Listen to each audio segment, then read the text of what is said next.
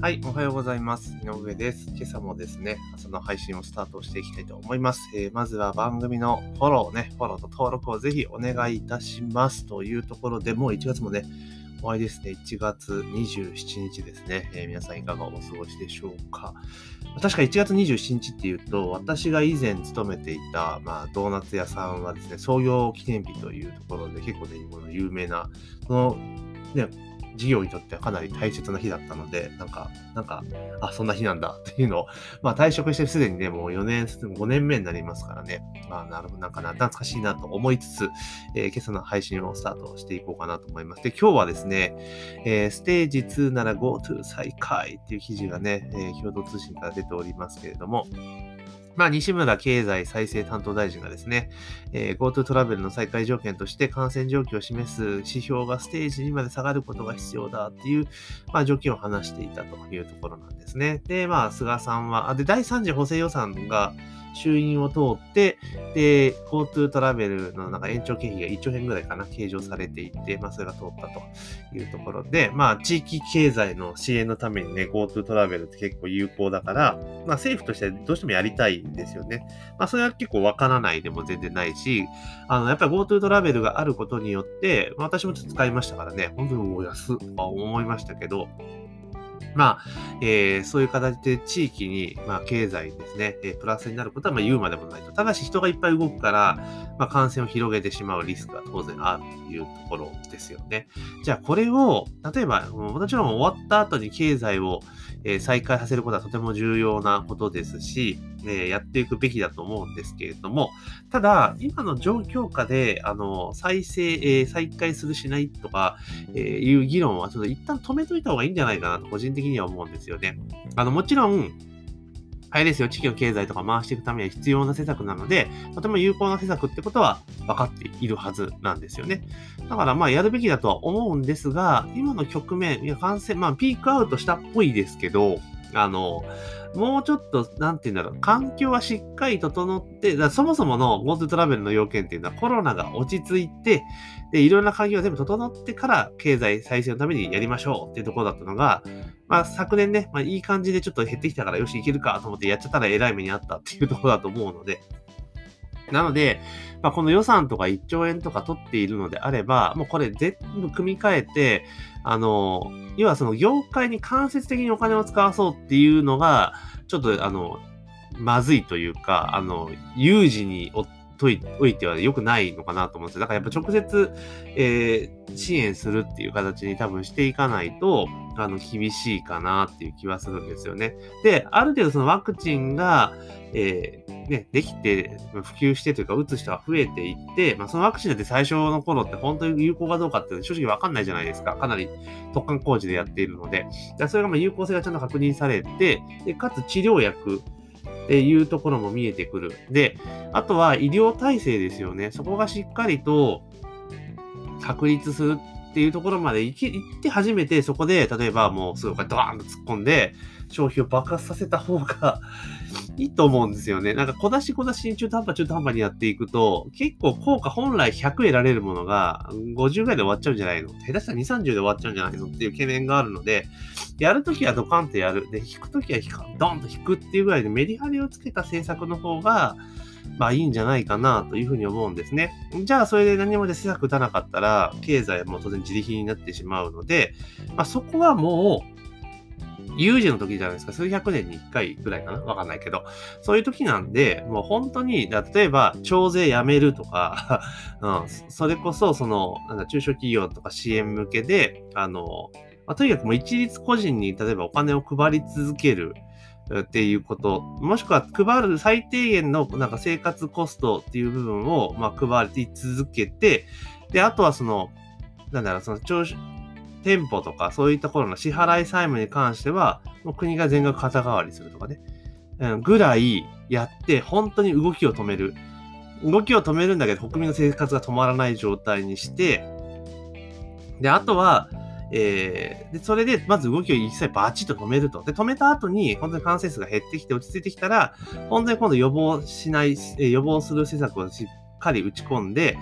で、結局は、あの、4月、3月、うん ?3 月、4月ぐらいですね、5月ぐらいか、えやった時に医療が逼迫しかって、で、その後落ち着いた後に医療体制整備しなかったんですよね。これはもう行政の完全なる怠慢で、冬になったらこんなこと分かってたわけだから、やってなかったらまずいわけじゃないですか。だから、もう多分これ、この先もう一山ぐらい来るかもしれないですけど、季節的に考えていくとちょっと減っていく傾向だと思うんですよね。この冬が多分マックスなので、だから今月ぐらいから徐々に減っていって、で、また春先にもう一山来るかなっていうところだと思うんですけど、多分同じ繰り返しなんでしょうね。で、当然そのウイルスも変異種が出てくるので、まあいろいろ出てくるし、まあイギリスで出てきたウイルスは感染力がめちゃめちゃ高いっていうふうに言われてて、子供にもかかりやすいって言ってましたよね。なんかそういう話聞いたことあるんですね。わかんないです。伝聞だからちょっとわかんないですけど、だから子供にも発症がかかりやすいんだけど、子供は発症しにくいから、結局ウイルスを持った状態で家に帰って家でばらまいて家族に移ってしまうっていうケースが結構多いかったりするみたいなんですよね。あの、イギリスとかの事例だと。なので、まあ、ウイルスなので当然、あの、変異はどんどんどんどんしていくわけですから、まあ、起こり得るわけですよね。で、それの、まあ、先人じゃないけど、インフルエンザウイルスとずっと何百年、何十年、何百年戦ってるわけじゃないですか。だかまあ、それと同じような位置づけに多分なるんだとは思うんですよね。ただ今は、え治療薬が明確でない点と、あと二類感染症になっているのかな。だから大変扱いが大変っていうことと、えー、あとワクチンがないっていうことだからなんか大騒ぎになっている。だからここの整備をやることに、一点集中でお金ぶっ込んだ方が多分早いと思うんですよね。で特に医療体制。医療体制が本当に逼迫しているから、えそこをなんとかするのが多分経済より最優先だと思うんですよね。うん。もちろん経済があの疲弊して、えー、自殺してしまう方が増えるのもそれは事実だとなんですよね。事実ですよね。統計上も出てますから。だけど、それ、それ以前に、あの、国民全員の命を守るってことに、あの、国が全力投球をすれば、で、それもだから2年、1年2年じゃないですか、じゃないですか。1ヶ月2ヶ月の話じゃないですか。そこに全額お金を突っ込んでやるという姿勢を見せたら、人って安心するんですよね。今って行き先がすげえ不透明だからみんな不安だから、なんかネットとか見てもこいろんななんかよくわかんないことが出ちゃうわけですよね。だけどもう、いやもう国は全力で国民守るぞと。だからまず医療費にこんだけお金突っ込むんだっていうのでやって、で、かつその間生活を維持するっていうのでやる。だからもう2ヶ月3ヶ月ぐらい、もう本当に勝負でしっかりやるっていうことをすれば、多分ある程度抑え込めると思うんですよね。今ってだって結局は、なんだろう、飲食店狙い撃ちみたいな感じになってるけど、ほとんど普通に動いてるじゃないですか。ね。だから、まあ、そうやったら無理なんですよ、陽性でやるの。で、1回目はうまくいったのは、もうほんとみんな未知のウイルスだし、やばいぞっていう、なんとなくわかんないからみんな従ったわけですよね。だけど2回目はもうなんとかなるだろうって思っちゃってる人多分絶対多いと思うんです。だから、まあ、そう、だから結局うまくいかないですよ、自粛が。うん。とは言っても、9割ぐらいの飲食店が占めてるっていう原因を考えれば、やっぱり日本人で真面目なんだなっていうところがあるじゃないですか。だから、もう一旦、あの、もう、こう、ぐちゃぐちゃするの大変だし、わけわかんなくなっちゃうから、もう止める、1ヶ月、例えばこっから3月末までもバチッと止めると。止めます。で、えー、でやる。で、そこで、えー、いろいろなことに関しても国は全部面倒を見ますよと。いうことをして、えー、やっていった方が、トータルとして経済の復旧って早いんじゃないかなというふうに思うんですよね。で、このままいったら多分オリンピックは間違いなく難しいと思うんですよ。てか、そもそも去年の段階で、なんで1年なんだろうって不思議に思ったんですけど、もう、それこそ2年か、あの、4年延期しないぐらい、それぐらいの多分スパンで戦わなきゃいけないようなことなのに、やっぱりちょっといろいろ、あれですよね、思惑が多分あるんでしょうね。だからまあ、とにかく、あの、全力で一点集中で、もう、なんていうのかな、このコロナ対策で見えてきたことっていうのは、とにかく感染者が増えてきて、まあ、重症者も増えてくる中で、一番問題になっているのが医療のリソース不足っていうことですよね。で、なんで医療のリソース不足が起こるって問題になってるかっていうと、コロナの患者さんが入ってくると、他の患者さんを受け入れられなくなっちゃうと、当然感染リスクが高まってくるからっていうのがあるわけですよね。だからそこでトリアージが行われてしまったりとかっていうこともあるらしいので、だったら、もう医療の部分にもう集中投下して、もう医療は全万全ですよと、かかかっても安全ですよみたいな感じにする。まあ、かかっても安全ですよって言うと見え出かけちゃうからダメなんで、とにかく医療は逼迫しない状態にお金をいっぱい突っ込むってことを、まあ、やってったらいいんじゃないかなと思うんですけどね、どうしてもなんか国会議員の人たちっていうのは、あの、切迫感っていうのがないわけなんですよね。で、分かった風なんですよ。うん、結局は。だから、だから結局、その議員の人たちって夜、あの、はしごとかね、あの、食べ行っちゃったりしちゃうわけですよね。あの、結局は自分たち言ってることとやってることが行動が伴ってないから ダメなんですよね。で、それを結局野党がまたそのツンツンツンツンつくっていう形で全然議論が進んでいかないので、まあ、ちょっともう根本的にちょっと皆さん考え方を改めないと国会議員含め、国会議員がやらないとちょっとまずいですよね。誰も国民に言うこと聞いてくれなくなっちゃいますよねっていうところで。まあ、とにかく、あの、GoTo は一旦もう保留ですよね。ペンディングして、もう全部落ち着くまでもう保留しますよと。で、全部が落ち着いたら、